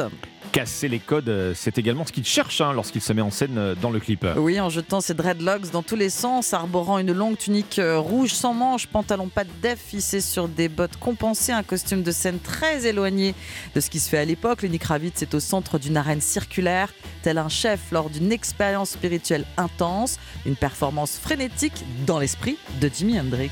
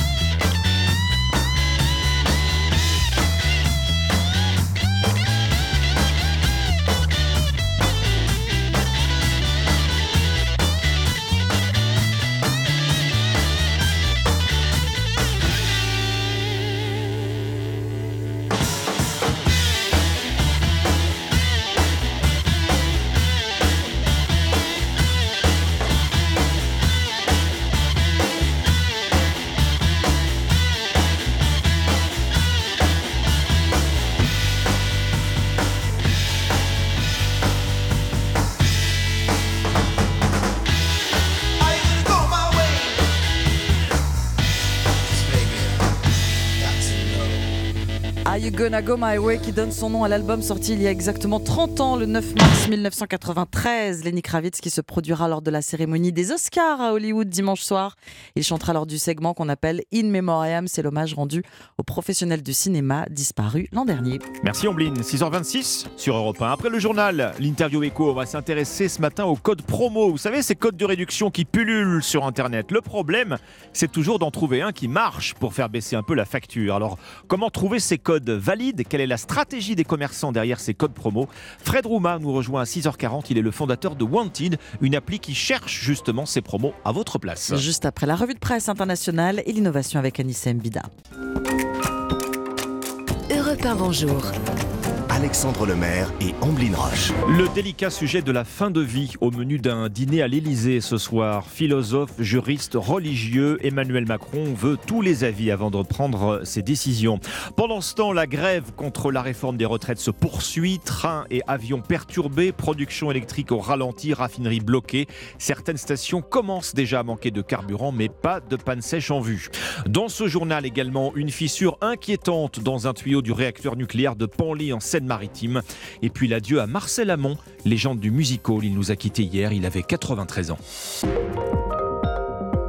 Europe 1. Le journal de 6h30 sur Europe 1. Fanny Marceau. Bonjour Fanny. Bonjour Alexandre, bonjour à tous. Comment bien mourir en France? Question qu'Emmanuel Macron posera lors d'un dîner ce soir à une douzaine de personnalités, des juristes, des philosophes, des représentants des cultes, alors que le Comité national consultatif d'éthique fête ses 40 ans et à un mois des conclusions de la Convention citoyenne sur la fin de vie, le chef de l'État reste extrêmement prudent, Jacques Serret. Il ne dévoile rien de ses intentions sur ce sujet très délicat. Oui, Emmanuel Macron veut montrer qu'il consulte, qu'il est à l'écoute du monde médical comme des représentants des cultes, car la Convention citoyenne, qu'il avait lui-même appelée de ses voeux, s'apprête à rendre des conclusions pro-euthanasie lors d'une première délibération. Près des trois quarts des 184 citoyens tirés au sort s'étaient dit favorables à une évolution de la loi pour permettre le suicide assisté. Le porte-parole du gouvernement, Olivier Véran, a d'ores et déjà fait savoir qu'il y aura vraisemblablement une loi à la suite de cette consultation et que le chef de l'État très prochainement les bases d'un calendrier. Reste à savoir lequel et pour quelle loi, car jusqu'ici, Emmanuel Macron n'a eu de cesse d'alterner le chaud et le froid. L'an dernier, le président candidat se disait favorable à ce que la France évolue vers le modèle belge, autrement dit la dépénalisation de l'euthanasie. Puis, six mois plus tard, il assurait finalement ne pas avoir de modèle en tête. Le dîner de ce soir pourrait bien apporter de nouvelles réponses aux locataires de l'Élysée. Jacques Serret du service politique d'Europe 1. Hier soir, lors de l'hommage à Gisèle Halimi à l'occasion de la Journée internationale des droits des femmes, Emmanuel Macron s'est également prononcé sur la liberté des femmes de recourir à, à l'IVG, assurant qu'elle sera intégrée dans un projet de loi de révision constitutionnelle. Les premières assises sur les dérives sectaires s'ouvrent aujourd'hui avec un objectif, lutter contre les gourous, en particulier sur Internet. En parvenant à convaincre les plateformes d'échange de ne plus diffuser de contenu dangereux la secrétaire d'État à la citoyenneté, Sonia Baquès, dont la mère a elle-même été embrigadée dans la scientologie, espère mettre sur pied un plan de lutte pour les dix prochaines années, alors que les signalements ont augmenté de plus de 30% en 2021. Europe 1, 6h33, l'article 7 de la réforme des retraites, celui qui repousse l'âge légal de départ à 64 ans, a été voté vers minuit au Sénat. Oui, sans surprise et même avec quelques applaudissements des Républicains. Sur Twitter, Elisabeth Borne s'est dite réjouie que les débats aient permis de parvenir à ce vote. Pas de quoi apaiser la contestation sociale en attendant la prochaine manifestation prévue ce samedi, veille de la fin de l'examen au Sénat. La grève se poursuit dans plusieurs secteurs. Les transports, avec en moyenne à la SNCF un TGV sur 3 et 2 TER sur 5, 20 à 30% des vols annulés dans les différents aéroports. Mais la mobilisation qui inquiète le plus, c'est celle des raffineries. 6% des stations-service manquent déjà d'au moins un carburant. Alors faut-il craindre la panne sèche, Noah Moussa? Non, pour l'instant, aucune raison de s'inquiéter. Et si près de 6% des stations-service sont à court d'essence ou de gazole, ça n'a rien d'exceptionnel, d'après Olivier Gantois, président de l'Union française des énergies pétrolières. Il y a toujours un certain pourcentage relativement faible de stations-service qui sont en rupture de l'un ou l'autre des carburants qu'elles distribuent. Et ça, c'est pas lié aux grèves. C'est lié au fait que telle station a commandé son camion citerne trop tard ou telle autre station a vendu beaucoup plus qu'elle n'avait prévu. Et du coup, le 6% est légèrement au-dessus du niveau normal de pourcentage de stations en rupture, mais rien qui indique un problème d'approvisionnement particulier. Autre raison de ne pas courir à la pompe, les stocks de carburant sont pleins. Au total, il y a de quoi tenir 3 à 4 mois. Le plus à craindre, c'est que les automobilistes multiplient les pleins par précaution. C'est ce qui est arrivé le week-end dernier où les ventes de carburant ont sensiblement augmenté. Noah Moussa, du côté des centrales électriques, ralentissement, voire interruption de la production. Hier, les salariés d'EDF ont privé le réseau de 15 000 mégawattheures. L'électricité, justement, parlons-en. L'état du parc nucléaire français montre des signes de plus en plus inquiétants. Dernier écueil en date, une fissure sur le réacteur Panly 1 dans la Manche, en Seine-Maritime. 23 mm de profondeur sur un tuyau qui fait 27 mm d'épaisseur. Bonjour Margot Faudéré. Bonjour. Journaliste au service économie d'Europe 1. Margot, ce réacteur était déjà à l'arrêt pour des problèmes de corrosion. Mais avec cette fissure, il va y avoir de nouveaux retards dans le calendrier des remises en service du parc nucléaire français. L'autorité de sûreté nucléaire l'a d'ailleurs confirmé hier soir. Oui, à en croire l'autorité de sûreté nucléaire, cette découverte va entraîner des prolongations d'arrêt sur d'autres sites pour effectuer des contrôles, même si à ce stade, rien n'indique qu'il s'agit d'un problème générique qui toucherait d'autres réacteurs du parc. Pour l'instant, EDF maintient son calendrier de remise en route des réacteurs à l'arrêt le 2 mai prochain pour Panly 1, mais une nouvelle stratégie et donc un nouveau calendrier pourrait être présenté dans les prochains jours. Oui, pour bien comprendre, euh, Margot, qu'y a-t-il à réparer exactement et combien ça va coûter? Alors la partie qui est touchée, c'est un circuit de secours qui doit permettre de refroidir le réacteur en cas d'urgence. Le tuyau en question avait été retiré du circuit pour des tests. Maintenant, il va falloir le remplacer. Une opération qui va mobiliser du temps et des hommes, rappelle Ludovic Dupin de la Société française d'énergie nucléaire. C'est une zone qui est assez irradiante et du coup il faut un certain nombre de personnel pour pouvoir se relier, pour faire les réparations. C'est pour ça qu'on a besoin de beaucoup de soudeurs. Très difficile par contre de chiffrer le montant de cette opération. Lorsqu'un réacteur est à l'arrêt, le coût c'est le manque de production. Mais pour le moment, EDF maintient ses prévisions de production pour l'année 2023. Margot Faudéré du service économie d'Europe 1. La santé et un soulagement bientôt si vous faites partie des 4 millions de Français qui souffrent d'asthme allergique. Oui, l'INSERM, le CNRS et l'Université Toulouse 3 Paul Sabatier travaillent sur un vaccin contre les effets des acariens notamment. Alors comment ça marche Yasmina Katou? Eh bien, le vaccin permettrait au système immunitaire de bloquer la surproduction d'anticorps qui entraîne une crise d'asthme en présence d'allergènes comme les acariens dans la poussière.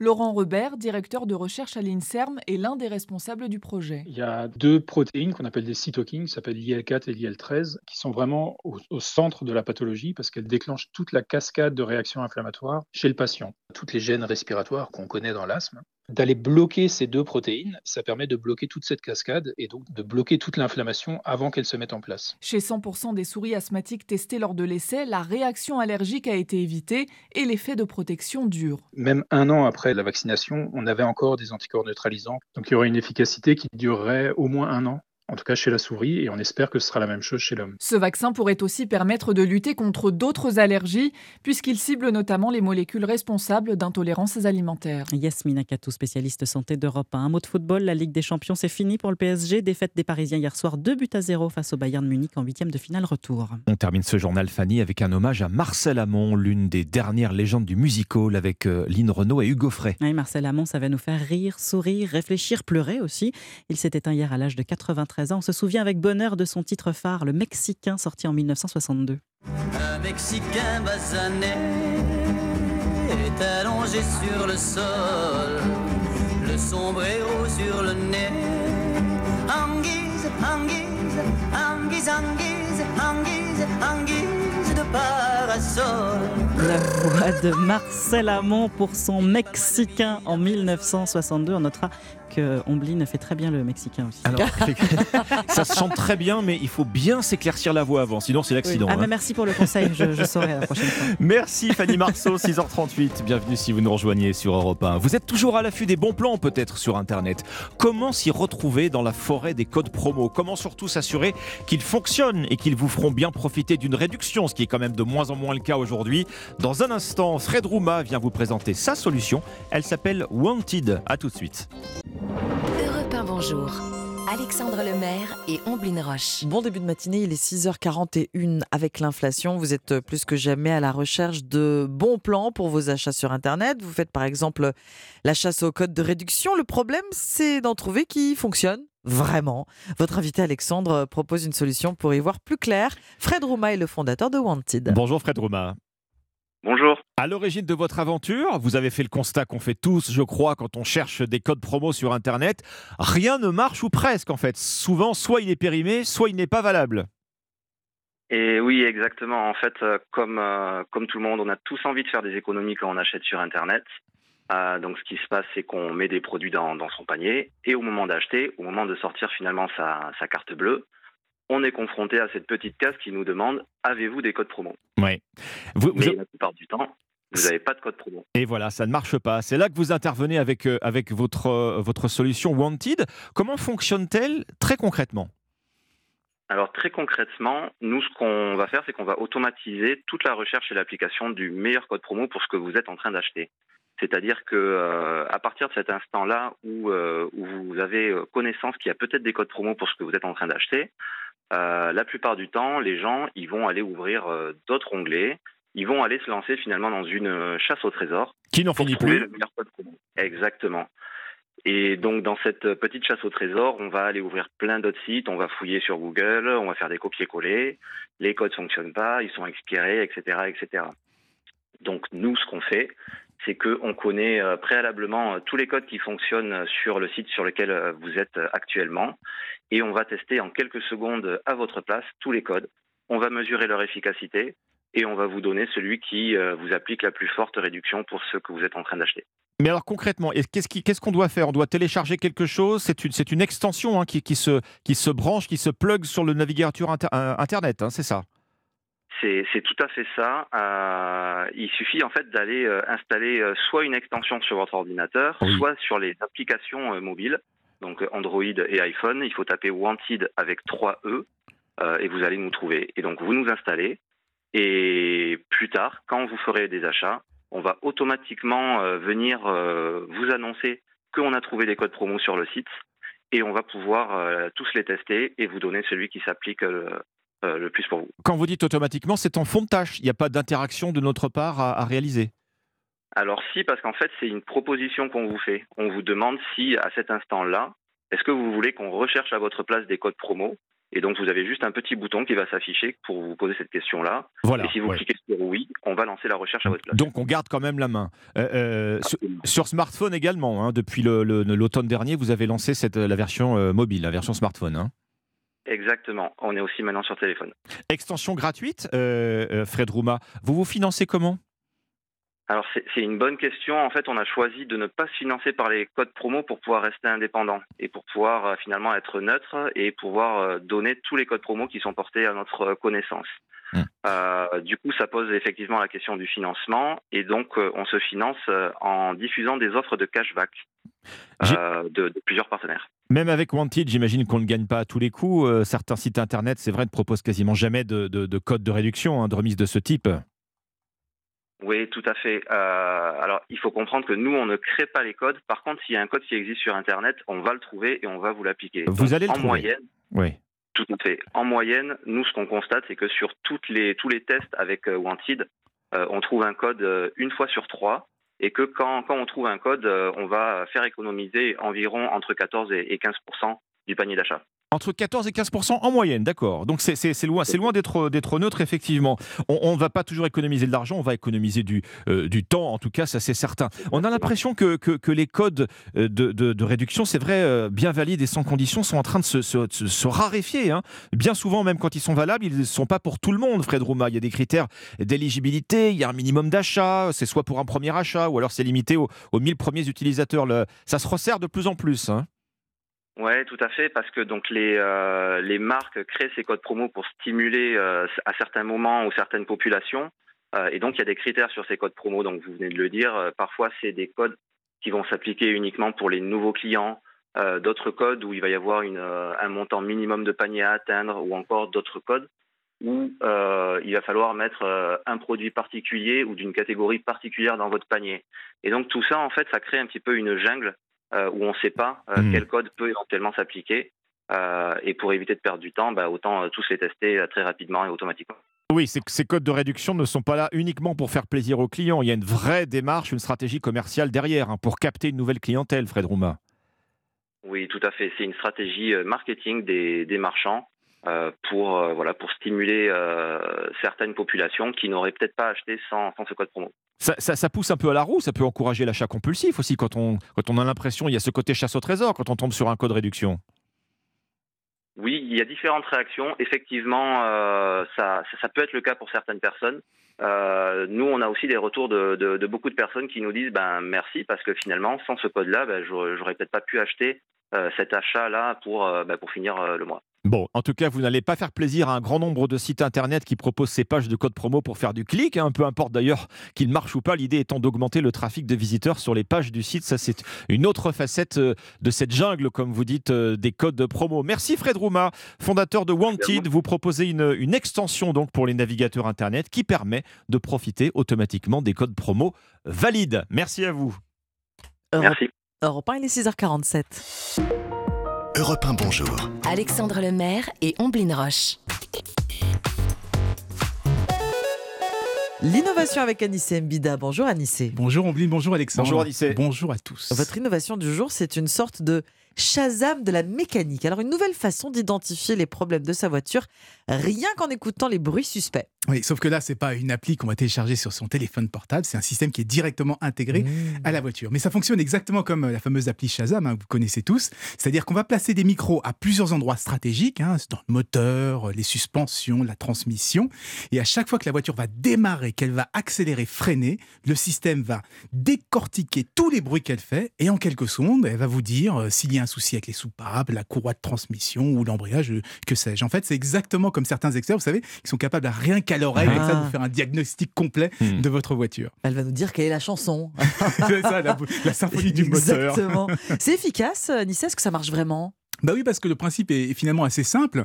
On enregistre un véhicule sain dans différentes conditions. Ça donne un bruit de référence qu'on compare ensuite à celui de sa voiture. Donc, euh, si ça fait clac, clac, clac à l'avant ou si ça grince à l'arrière, on se dit Mm. évidemment il y a un truc qui va pas. Et la seule difficulté, bah, c'est d'arriver à identifier précisément d'où vient le problème. Et c'est pour ça qu'ils font appel à des techniques euh, d'intelligence artificielle. Et c'est assez malin car même si aujourd'hui les voitures sont bourrées de capteurs, hein, on peut même euh, connaître la pression de ses pneus, mais il y a toujours des informations qu'on n'arrive pas à voir. Bah, D'où l'idée de s'appuyer sur les bruits euh, suspects.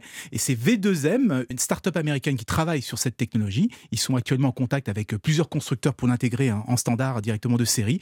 Et ça permettrait d'anticiper les pannes et de prendre rendez-vous automatiquement avec le garage. Par exemple. Alors, vous parlez de Shazam de la mécanique, Anis. Et moi, ce qui serait génial, c'est d'avoir la même chose directement sur son téléphone quand Ouais. on achète, euh, par exemple, une voiture d'occasion. Ah ouais, mais vous savez que ça existe, mais malheureusement, c'est pas encore disponible pour le grand public. Ah bah voilà. C'est Skoda qui a développé une application, un Shazam de la mécanique, et qui est capable comme ça d'identifier toute une série de problèmes rien qu'avec le micro d'un smartphone. Le problème, c'est qu'elle est réservée euh, pour le moment à ces mécanos quand ils font euh, des, des révisions. Mais vous avez raison, hein, on espère qu'un jour on aura l'équivalent sur nos téléphones, comme ça on aura notre petit expert dans la poche quand on achète sa voiture d'occasion, on sera plus arnaqué. On sera plus arnaqué, effectivement. Merci, Anissé. Merci. Excellent jeudi matin avec euh, Europe 1. Ne manquez pas dès 9h l'émission de référence sur la culture et les médias. Philippe Vandel reçoit ce matin Marc Lambron de l'Académie française qui rend hommage à ceux qui ont bercé son enfance dans son livre Le monde d'avant culture média de 9h à 11h sur Europe 1. Europe 1, bonjour.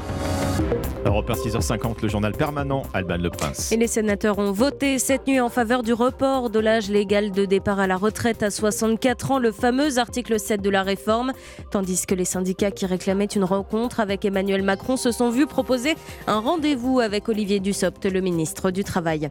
Ce matin, Force ouvrière annonce une opération dès 7 heures au péage du Boulou. Objectif fermer la frontière entre la France et l'Espagne. Côté transport, encore des difficultés à prévoir à la SNCF.